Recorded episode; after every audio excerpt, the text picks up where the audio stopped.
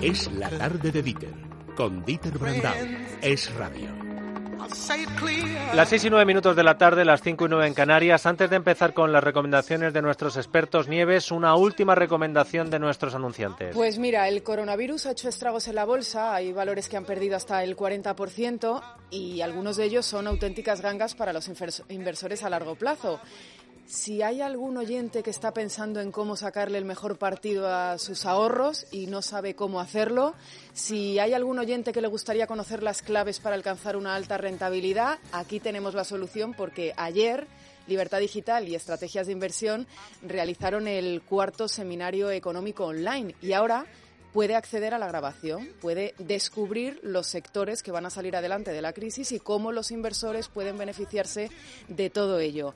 Bueno, lo que tiene que hacer es entrar en Libertad Digital o en libremercado.com y disfrutar de nuestro cuarto seminario de economía. Ahí tiene todo. Don Luis del Pino, director de Sin Complejos, buenas tardes. Muy buenas tardes, don Dieter. ¿Qué tal está usted? Pues eh, otra semana más que terminamos aquí en Es la Tarde, pero antes de cambiar de guardia con usted para el fin de semana en Sin Complejos, su recomendación. Pues hoy vamos a hablar de una de tantas películas españolas que nunca fueron. A ver, si yo le digo a nuestros oyentes, eh, ¿quiénes fueron Francis Drake o Barba Negra? Piratas, corsarios. Piratas, corsarios, ingleses y tal, ¿verdad? Pero sin embargo, si yo les pregunto a nuestros oyentes quién fue Amaro Pargo, Dice, pues hombre, ese jugaba, ese jugaba en el Celta. en el Celta o en algún equipo brasileño, ¿no? eh, bueno, pues Amaro Pargo fue un pirata español contemporáneo del pirata Barba Negra y que pues básicamente se dedicaba a lo mismo, a con su bajel ir apresando naves, sobre todo de los ingleses, que eran los enemigos tradicionales de los españoles. Amaro Pargo fue pues un tinerfeño que nació en el municipio de La Laguna, en una familia pues, relativamente acomodada y se dedicó muy pronto al comercio de Indias. Se dedicaba a ir con sus barcos entre el Caribe y Canarias y con eso pues hizo una enorme fortuna que le permitió comprar numerosas tierras en Tenerife y también en, en la en, eh, por todo el Caribe. Y bueno, pues además de hacer fortuna, también se dedicó a dejar, eh, parece ser, numerosos hijos naturales tanto en el Caribe como en las Canarias. Eh, y después de estar una temporada dedicado exclusivamente al comercio, pues decidió pasar a mayores y empezó con las actividades de piratería, que era en parte no tanto por la cosa crematística, que también, sino eh, pues especialmente porque dado que estábamos en guerra con Inglaterra pues era una manera de contrarrestar las actividades corsarias de los de los propios ingleses.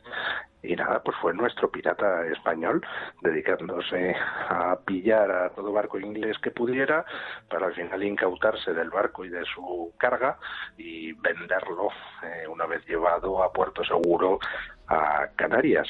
Amaro Pargo pues está enterrado en el convento de Santo Domingo de Guzmán, allí en, en La Laguna, y se puede ver todavía su lápida en ese convento, una lápida donde en lugar de una cruz, pues hay una carabela con dos tibias cruzadas, pero, pero eso no, significa necesariamente una alusión a, su condición de pirata, aunque puede ser, sino que, bueno, pues en muchas tumbas de la época era eh, común, en lugar de la cruz, poner la carabela y las dos y las dos tibias.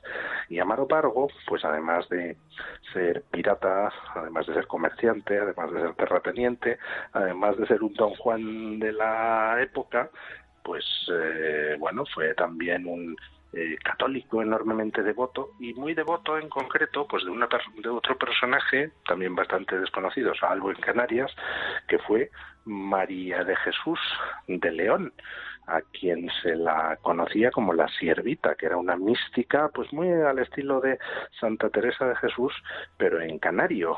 Y bueno, pues Amaro Pargo fue uno de sus grandes devotos, admiradores y protectores. Eh, dos curiosidades. Uno, pues que eh, el rumor es que al final de su vida dejó un inmenso tesoro en un cofre lleno de joyas y de dinero, tesoro que jamás nadie ha encontrado, pero que ha hecho que muchas veces el domicilio que tuvo Amaro Pargo en el ayuntamiento del Rosario y en Tenerife, pues fuera allanado por buscadores de tesoros que intentaban encontrar aquel cofre que nunca apareció. Y segunda curiosidad, el rescate de la figura de Amaro Pargo, pues eh, llegó fundamentalmente eh, a cargo de una empresa francesa de software, Ubisoft, que decidió financiar en 2013 la eh, exhumación del cadáver de Amaro Pargo de su tumba para tratar de hacer pruebas de ADN y para hacer una reconstrucción facial para incluirle, como al final hicieron, en la cuarta entrega de una serie de programas, vamos, de juegos de ordenador muy famosa llamada Assassin's Creed. ¡Hombre! Pues ahí, ahí en el número, en la cuarta entrega de la serie Assassin's Creed, aparece uno de los personajes es precisamente Amaro Pargo y efectivamente pues allí le encontraron en su tumba junto con sus padres, junto con un siervo negro que tenía y junto con otras seis personas que se piensa que algunas de ellas pues podían ser a lo mejor menores que murieran y la costumbre era cuando un menor moría pues enterrarle acompañado de un adulto que le guiara al cielo. Usted sí que nos guía, don Luis, la cantidad de cosas que aprendemos con este hombre. Eh, antes de despedirle y escucharle mañana en Sin Complejos, don Luis del Pino, para hacer una transición lo más enlazada posible, ¿sabe usted, ahora me voy a ir con Alejandro Vara, ¿sabe usted lo que también es Amaro Pargo? Amaro Pargo, no. Una taberna en Leganés del Pino. ¡Anda! Cuando termine todo esto, vamos ahí a tomarnos algo con Alejandro Vara los tres. Un abrazo, Luis. Un abrazo.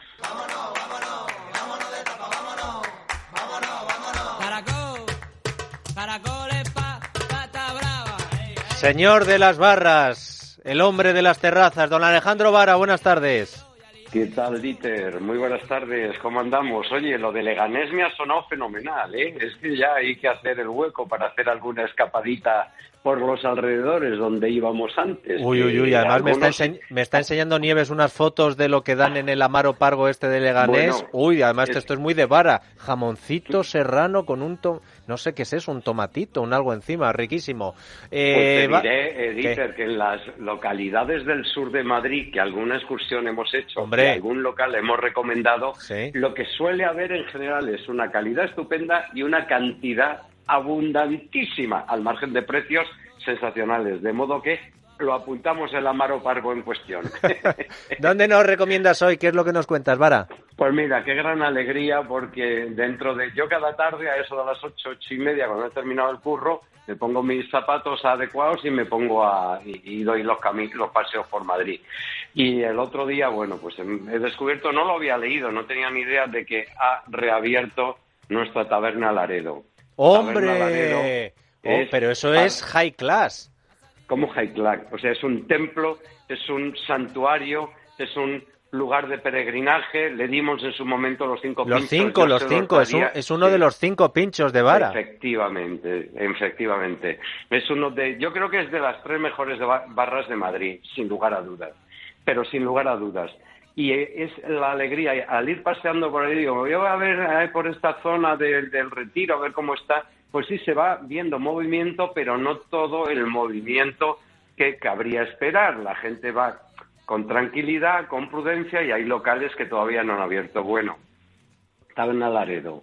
Al verlo abierto, digo, bueno, por favor, qué sensacional. ¿Cómo lo han abierto? Pues la barra no está utilizada, han montado en la zona de la barra las mesitas altas que tenían, las han distribuido, las mesitas, bueno, pues eh, son siete u ocho, o sea que gente cabe para poder atender a, toda la demanda que hay. Ya en, en Laredo antes, con todo el aforo normal, era complicado encontrar un sitio, había que saber las horas de la barra para poderte aposentar y poder disfrutar de sus maravillas y algunos trucos que teníamos los veteranos del lugar. Y luego la parte de arriba, la parte del restaurante, que evidentemente han quitado alguna mesa, pero como no estaba muy apelotonado, yo creo que no han tenido que hacer. Más o menos están con el 60% del aforo que tenían antes, pero la alegría de que ha abierto Taberna Laredo. Entonces es una señal no de, vuelta a la vieja normalidad, que es la que nos gusta.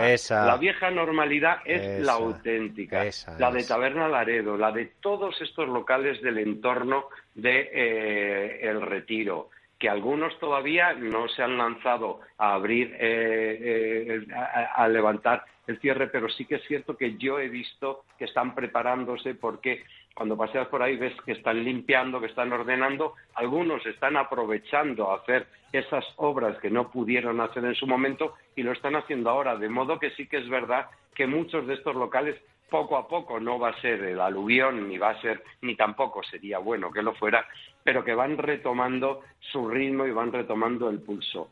¿Qué hay que pedir en Taberna Laredo? Lo primero, hay que reservar no se les olvide reservar, salvo al mediodía, que yo creo que sí que podrán encontrar algún sitio.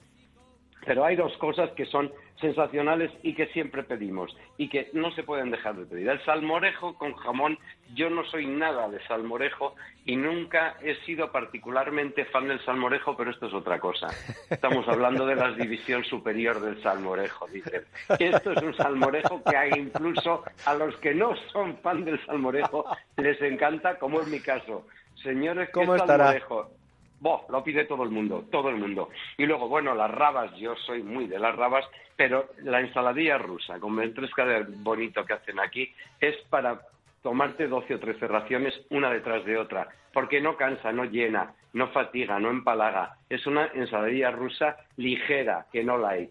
Muy buena, es sensacional. Y luego, el que quiera quedarse a cenar, que yo también lo recomiendo, o a comer, que no se le olvide, porque me dijo un compañero el otro día ayer, me dijo, oye, por favor, ese arroz negro con almejas, es que son muy buenos haciendo arroces, dichos de paso, muy buenos. El arroz negro con almejas es una petición, eh, yo creo que inexcusable.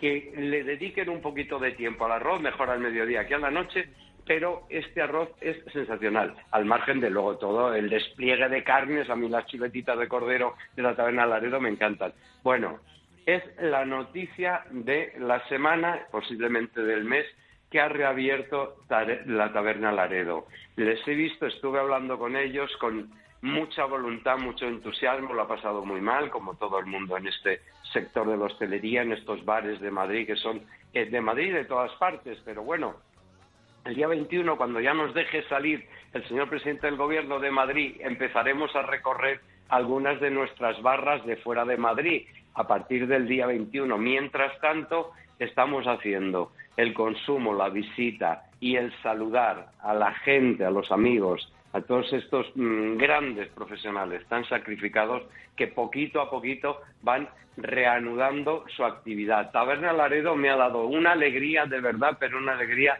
estrepitosa y recomiendo a todo el mundo eso, que vaya con prudencia y con calma, pero que no se lo pierda, que visite nuestras barras, que visite nuestras terrazas. El otro día bajando por Juan Bravo, qué sensacional imagen, la gente con guardando la distancia, con las mascarillas, sentado en familia, pero bueno, con mucha atención, mucha prudencia, pero la historia se mueve. Las barras se mueven, Dieter, y esto es una noticia sensacional para todos los madrileños y el público en general.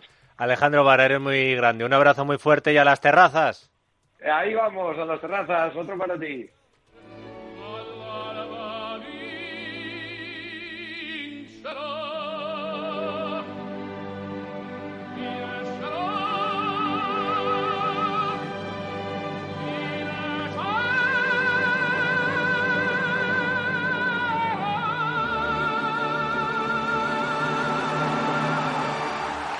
Parece que va todo encadenado, como si hubiéramos hecho un guion detallado y es verdad que el programa lo preparamos, pero eh, esto es lo que tienen nuestros eh, colaboradores y expertos, que se dan el relevo los unos a los otros casi sin necesidad. Pasamos de un pirata con nombre de taberna, Vara nos hace un discurso heroico para terminar con el vincheró de Pavarotti, que es la recomendación de nuestro maestro Moros. Don Andrés, buenas tardes. Buenas tardes. Pues sí, mira, Dieter, yo soy tan vulgar que es que me gusta lo que a todo el mundo. El vincheró del Turandot de Puccini de Pavarotti. Yo conozco a alguna persona muy cercana a mí, dice que lo querría oír esto antes de morir porque es una belleza absoluta. Esta es la ópera última de Puccini que incluso pues quedó inacabada, es ya del año 1926.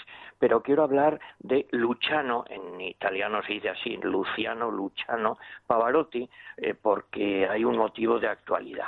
Mira, en Movistar acaban de pasar un documental que se llama así solamente, si quieren buscarlo, buscan Pavarotti.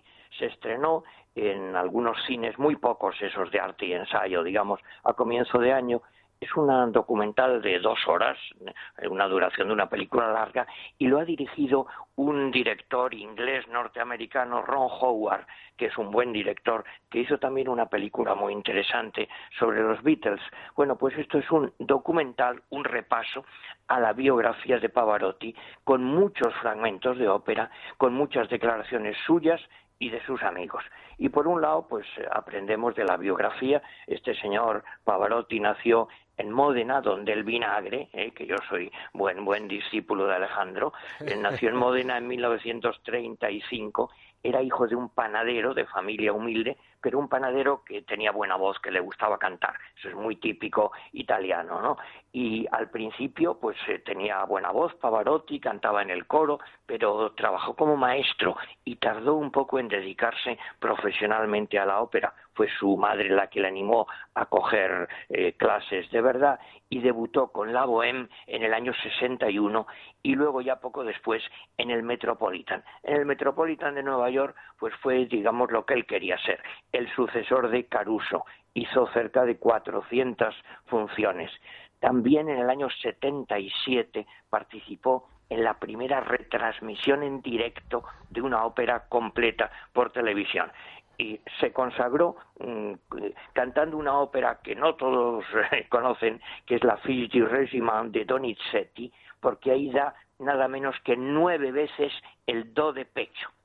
Y entonces se convirtió en la portada, por ejemplo, del New York Times. Y ya se popularizó, claro, en las termas de Caracalla, los tres tenores, ¿te acuerdas? La clausura del Mundial de Fútbol del año 90, luego lo repitieron, que lo hicieron también el y Plácido Domingo para ayudar a Carreras que había tenido leucemia. todo eso sale en la película, es bien interesante. Y a partir de los 90 él organiza una serie de festivales populares abiertos eh, al gran público en Módena con sus amigos, con Sting, con Bono, Stevie Wonder, Sinatra, Laisa Minnelli y se retiró en el 2004. Bueno, ¿y qué clase de, mm, de cantante era Pavarotti?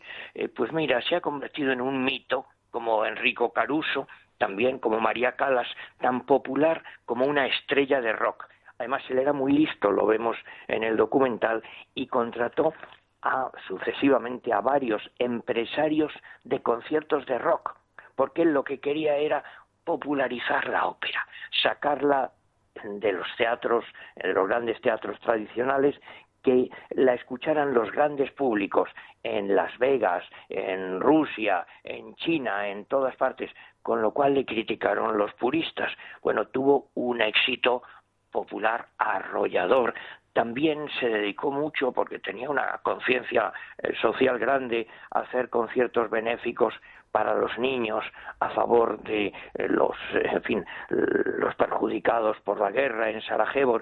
Y se ve en el documental que tenía no era nada intelectual, era abierto, sencillo, optimista, una imagen feliz. Le gustaba comer, él decía, no son mis glándulas las que me hacen engordar, es la comida, sencillamente, ¿no? Y tenía, llevaba esas corbatas increíbles, esos pañuelos increíbles, en fin, una persona contento y feliz. Pero la base de todo esto, claro, podemos estar de acuerdo o no con su carrera, con su orientación, pero es que detrás de todo hay una cosa que es la voz. Era un tenor lírico y además de estudiar, por supuesto, que se ve en el documental, tenía unas condiciones excepcionales, porque cualquier persona que vea este documental, por ejemplo, ¿qué sensación tiene? Pues mira, canta como un cañón, con una facilidad, una potencia, una belleza, una musicalidad, una frescura, y todo italiano, que todo es cantable. Igual la ópera, que por ejemplo a mí me encanta escucharle las canciones napolitanas, pues O Sole Mío, Torna Sorrento, pues es una belleza, porque tiene un instrumento único como si, como el violinista que toca un Stradivarius. Bueno, en resumen, que yo les recomiendo, es un documental para todos los públicos, con mucha documentación histórica, pero muy ameno y muy emocionante. Y fíjate el resumen que yo diría, hay un director de orquesta eh, rarísimo, genial, mm, porque yo tengo mucha mm, especial devoción, que era Carlos Kleiber, que era listísimo, no decía ninguna tontería, ninguna exageración. Pues Kleiber, que era uno de los más exigentes, decía, cuando canta Pavarotti, el sol se levanta sobre el mundo. Bueno, pues eso nos da también la música, que el sol se levante pues en los momentos difíciles y que nos haga soñar con ese vinchero del Turandot. Me estáis de verdad que eh, levantando después de todo el cansancio de la semana llego a esta hora y entre Luis del Pino, Vara y Amorós nos están llevando al fin de semana en esta última hora de una forma, eh, la verdad es que muy agradable. Muchísimas gracias Andrés por ello. Un abrazo.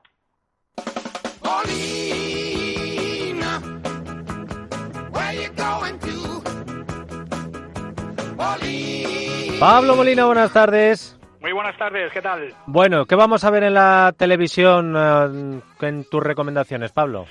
Mira, una cita ineludible que es habitual en los viernes por la noche, en la sexta, la sexta columna, periodismo de investigación, de control al poder, el ingreso mínimo vital, eh, y esta es la entradilla que hace la cadena, más de 850.000 familias se van a ver beneficiadas. ¿Quién va a explicar esto? Pues eh, Pablo Iglesias, naturalmente. Y además, ojo, 140.000 millones de la Unión Europea ha conseguido el gobierno para que nadie se quede atrás. Una cosa periodismo compativo. Por lo que veo. No, no, periodismo compativo, absolutamente. Más cosas, Pablo. Bueno, eh, vamos a mañana sábado. Eh, mañana sábado en la sexta noche acude José Luis Martínez Almeida, el alcalde de Madrid. Y eh, pues a las 10 de la noche, el que no quiera ver esa entrevista o ese programa, pues tiene cuatro, a las 10 una película de suspense que no por vista, eh, yo creo que por la mayoría de la gente no es, eh, es menos recomendable. Perdida, de Ben Affleck y Rosamund Pike. Gran película. Si no ah, la has pues visto, Dieter, apúntatela. Esta no, no me suena haberla visto yo y Vizcaíno me está diciendo que es muy buena. Me la, me la voy a apuntar, sí esas que al final te... Eh, che, che, che, no me digas nada de al final. bueno, y el domingo, el domingo. Todos los domingos en D-Max, en Discovery Max, a las 2 menos cuarto, dos programas de Frank de la Jungla. Veces no lo... Pero, escucha, ¿cómo se hizo Frank de la Jungla, Wayne Frank? Dentro, desde dentro, es un making of, es eh, convivir con el equipo, ver cómo se rodaron, cómo se rodaron las escenas más extrañas, más eh, peligrosas. Y lo que tenía que sufrir Frank no solo con los bichos, sino con los que tenía que llevar. No toques esa serpiente, quita de ahí. ¿Para qué me gritas si hay un tigre al lado? Ten cuidado, no pises esa tarántula. es verdad, ¿A qué hora, a qué hora tenemos a nuestro amigo Frank? A las 2 menos cuarto el domingo en Discovery Max, en D-Max, dos programas con dos episodios consecutivos. Ah, pues mira, eh, ya tengo plan eh, para antes de comer. Bueno, pues muchas gracias, Molina. ¿Algo más? No, ¿no? No, bueno, mira, si eh, otro superhéroe, pero esta vez de ficción, de Marvel, el domingo por la noche a las 10 en la televisión, en televisión española, los aficionados a los cómics de Marvel, el Doctor Extraño. Pues mira, yo te digo que metes al Doctor Extraño una semanita en una jungla con Frank Cuesta y, sale corriendo. Sale normalizado. sale, sale el Doctor normal, sí. Gracias, Pablo, un abrazo. Un abrazo, hasta luego. Es la tarde de Dieter, con Dieter Brandau. Es radio. En Securitas Direct queremos contribuir a volver a la normalidad de la mejor manera que sabemos, dándote la tranquilidad de que estés o no estés en casa, tu hogar está protegido. Si necesitas instalar una alarma en tu hogar, tu segunda residencia o tu negocio, estamos disponibles para ti, como lo hemos estado siempre. Llama ahora al 900-130-900 o calcula online en securitasdirect.es. Los sábados a las 2 de la tarde, Economía para Todos, con Carmen Tomás, en Es Radio. ¿Sabías que en tu casa hay cinco veces más contaminación que en el exterior? Respirar es vital, pero respirar bien nos hace vivir más tiempo y mejor. Ahora lo puedes conseguir con Bio, el sistema de tratamiento integral del aire que elimina virus, bacterias y aquellas diminutas partículas tan dañinas para la salud. Si padeces alergias, EPOC, apneas, insomnio, te levantas cansado o quieres evitar contaminarte de virus y bacterias, llama y pide información en el teléfono gratuito de Bio 900 730 122. Cuídate y cuida de tu familia. 900 730 122. Bio 900 730 122. Llega a la venta privada del Corte Inglés. Del 8 al 17 de junio disfrutarás grandes descuentos en más de mil marcas de moda, accesorios, zapatería, perfumería, hogar, deportes y mucho más. Solo para clientes con la tarjeta del Corte Inglés. Si la comida te repite, repite, repite, repite. Toma GastroPlus, de Laboratorios Mundo Natural. Su concentración de aloe vera y calcio hacen que las enzimas digestivas funcionen correctamente, controlando los problemas digestivos. GastroPlus, de Laboratorios Mundo Natural. Consulta a tu farmacéutico dietista y en parafarmaciamundonatural.es. A ver, es súper fácil. Cortas la chalota y el pimiento en brunoise. Rehogas, añades pimentón, el jugo de dos tomates, que reduzca. Añades el arroz, vino blanco, que evapore, caldo de pescado, fuego lento, haces alioli casero y ya está. En Bankia trabajamos para que cuando te digamos fácil sea verdaderamente fácil. Por eso te asesoramos a través de nuestros gestores tanto en oficinas como en remoto. Bankia, así de fácil. Recuerda, con Mundo Natural tus complementos alimenticios, alimentación bio y cosmética natural en tu casa en 24 horas. Pedidos en parafarmaciamundonatural.es y por compras superiores a 70 euros regalo seguro. Estás escuchando Es Radio. Con un surtido de San Juan, brindando con un buen jamón. Es el surtido San Juan de tujamondirecto.com. Tres sobres de jamón, dos de lomo, una cuña de queso y una botella de vino. 984 1028 o tujamondirecto.com.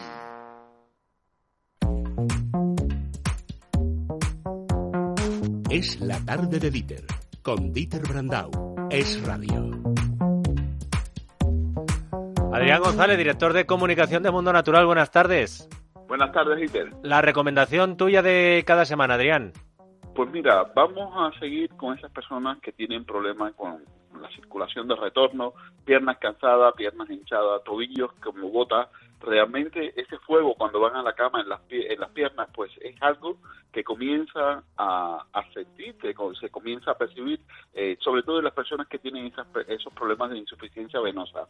Pues hay que tomar medidas. La medida se llama Barifin contiene ingredientes que tienen un efecto reductor del calibre de paso sanguíneo, como puede ser ese ruscus, ese castaño de India, pero además viene potenciado con eh, flavonoides cítricos, antocianinas de la uva y también la vitamina C necesaria para darle fuerza a unas células que son células secretoras en la capa media de los vasos sanguíneos para reparar, cohesionar y darle tono adecuado al vaso y que no sea fácilmente distendible.